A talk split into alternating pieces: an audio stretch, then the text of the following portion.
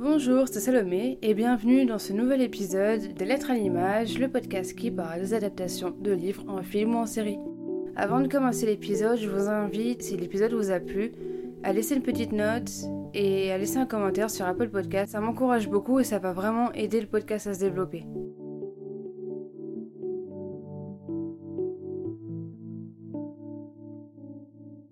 Chaque semaine, durant le mois de juillet et août, je vous propose un thème qui regroupe trois recommandations de livres, films ou séries.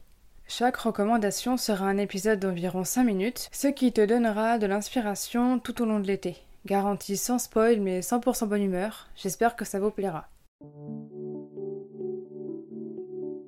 Voyager pour aller à des funérailles, à un concours de beauté ou tout simplement pour partir en tournée, cette semaine on se retrouve avec trois recommandations où les personnages partent en road trip. Pour commencer cette semaine de recommandations sur des histoires où il y a un road trip, je vais commencer par vous parler du film Captain Fantastic. Il est juste incroyable ce film, c'est un de mes films préférés.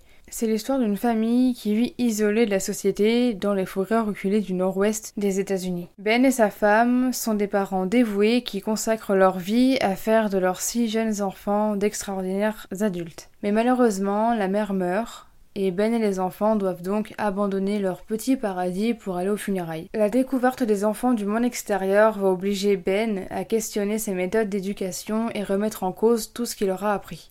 Jusqu'à présent connu pour ses rôles d'acteur dans Aviator ou American Psycho, l'américain Matt Ross réalise et scénarise avec Captain Fantastic son premier long métrage à forte visibilité. Son premier film n'avait été projeté que dans 5 salles outre-Atlantique. Loin du blockbuster ou de la simple comédie, ce film est une très belle histoire d'une famille déchirée par la perte d'un être cher et le fait que les membres de cette famille vivent en marge de la société et rejettent tous nos codes avec un cynisme assez provocateur et en quelque sorte la cerise sur le gâteau. J'avais vu ce film à sa sortie au cinéma et je l'ai revu plusieurs fois depuis car je l'ai absolument adoré. C'est un film beau, touchant, émouvant et très drôle qui nous fait nous poser des questions sur notre manière de vivre et notre manière d'enseigner.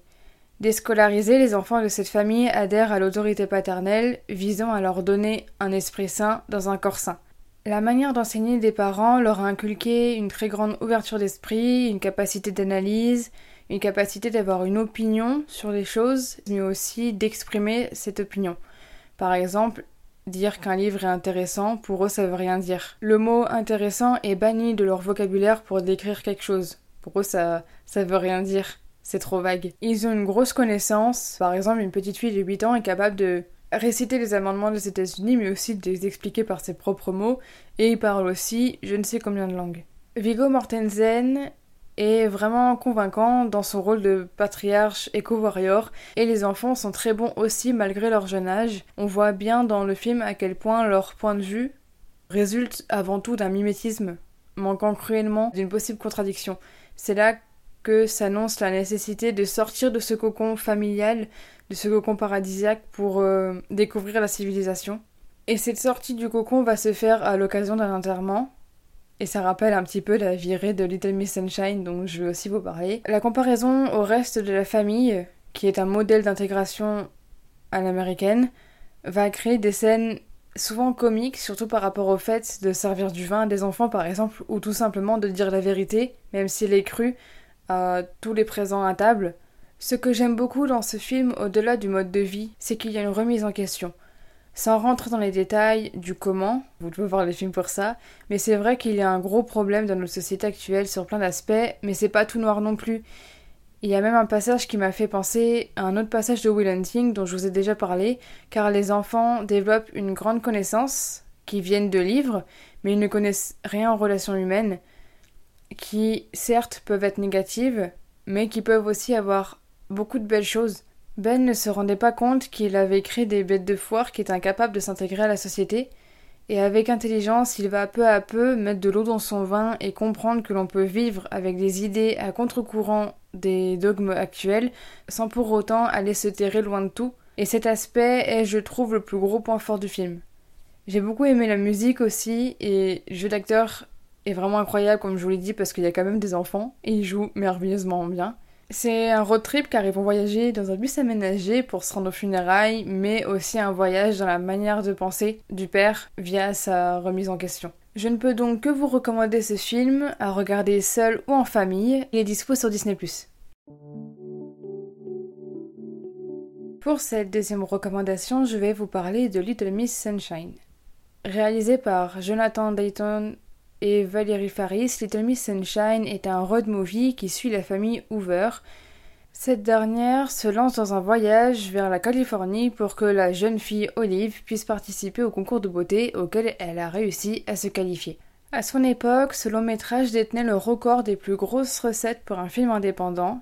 Ce film ramassa plus de 100 millions de dollars de bénéfices pour un budget de 8 millions. C'est quand même fou. Et ce succès s'explique par la qualité d'écriture de l'histoire. Le film a d'ailleurs reçu l'Oscar du meilleur scénario original. Malgré le manque d'expérience du scénariste, puisque c'est son tout premier scénario, il est parvenu à créer une famille très attachante à laquelle il est facile de s'identifier. En effet, ce ménage est d'une famille normale qui fait face à des difficultés que l'on peut trouver dans n'importe quel autre foyer problèmes d'argent, licenciement, discrimination, suicide. Le spectateur prend donc aisément cette tribu euh, en empathie c'est un road trip décalé qui se moque avec finesse et humour d'une Amérique toujours en quête de réussite, mais un peu paumée et à la dérive. Il y a plusieurs personnages qui vont tous apporter leurs pattes. Il y a bien sûr Olive, la candidate surmotivée au concours Little Miss Sunshine, Richard, le père qui a la gagne, Cheryl, qui est la mère complètement dépassée, Dwayne, le frère muet qui est toujours dans les nuages, Frank, l'oncle spécialiste de Proust, gay et suicidaire, et Edwin, le grand-père toxicomane au grand cœur. Voilà, c'est une sacrée fourchette de personnages et d'acteurs. Ce film ne joue pas sur le pathos et ne cherche pas à émouvoir le spectateur en faisant des tonnes. L'émotion viendra tout naturellement au cours de l'histoire. D'autant plus que les séquences les plus tristes du récit sont souvent celles à la base les plus comiques, et pour cause, le film est vraiment assez drôle. Ce road movie est composé de certaines péripéties assez folles, mais cela ne semble jamais improbable. De plus, le film se permet vers la fin de critiquer ces concours de beauté ridicules où des jeunes enfants sont bercés dans l'illusion que le physique est ce qu'il a de plus important dans la vie. Parce que ces concours d'enfants, ils ont vraiment existé, hein, ça existe vraiment. Dans l'histoire, Olive n'est pas la plus jolie ou la plus svelte, mais elle existe et donc elle a le droit de participer. Et en dépassant l'enjeu du résultat, elle se moque du jugement et peut enfin prendre du plaisir à la fin, vous allez comprendre en voyant le film.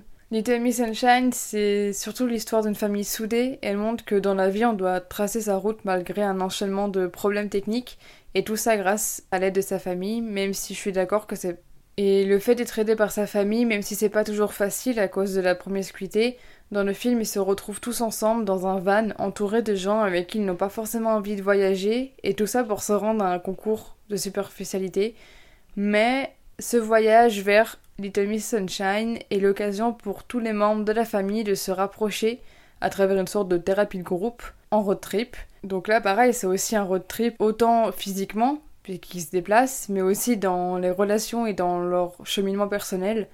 Chacun des membres de l'expédition va vivre un moment révélateur, même si ça peut être désagréable. Ils vont apprendre de leurs erreurs et de leurs échecs ensemble.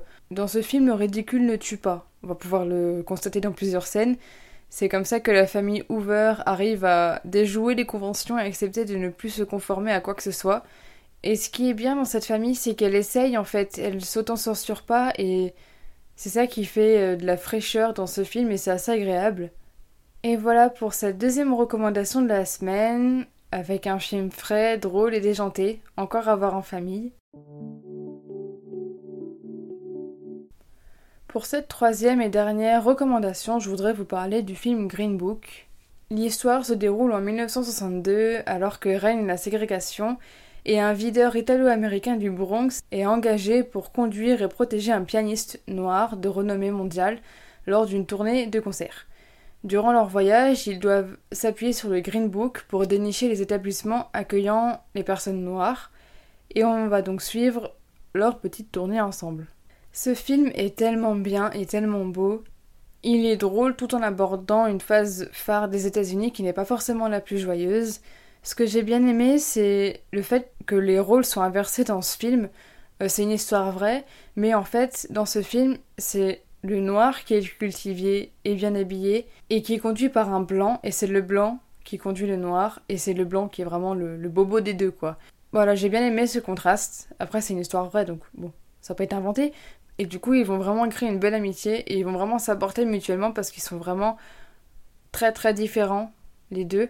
C'est vraiment super intéressant de voir vraiment leurs différences de culture et vraiment leurs différences de classe et de vécu. Le film est un road movie puisque c'est une grande tournée musicale de Don Shirley qui traverse depuis New York les États américains de l'Ohio, de l'Indiana, du Kentucky, de l'Arkansas et de la Louisiane avant de revenir à New York, et tout ça en une seule étape.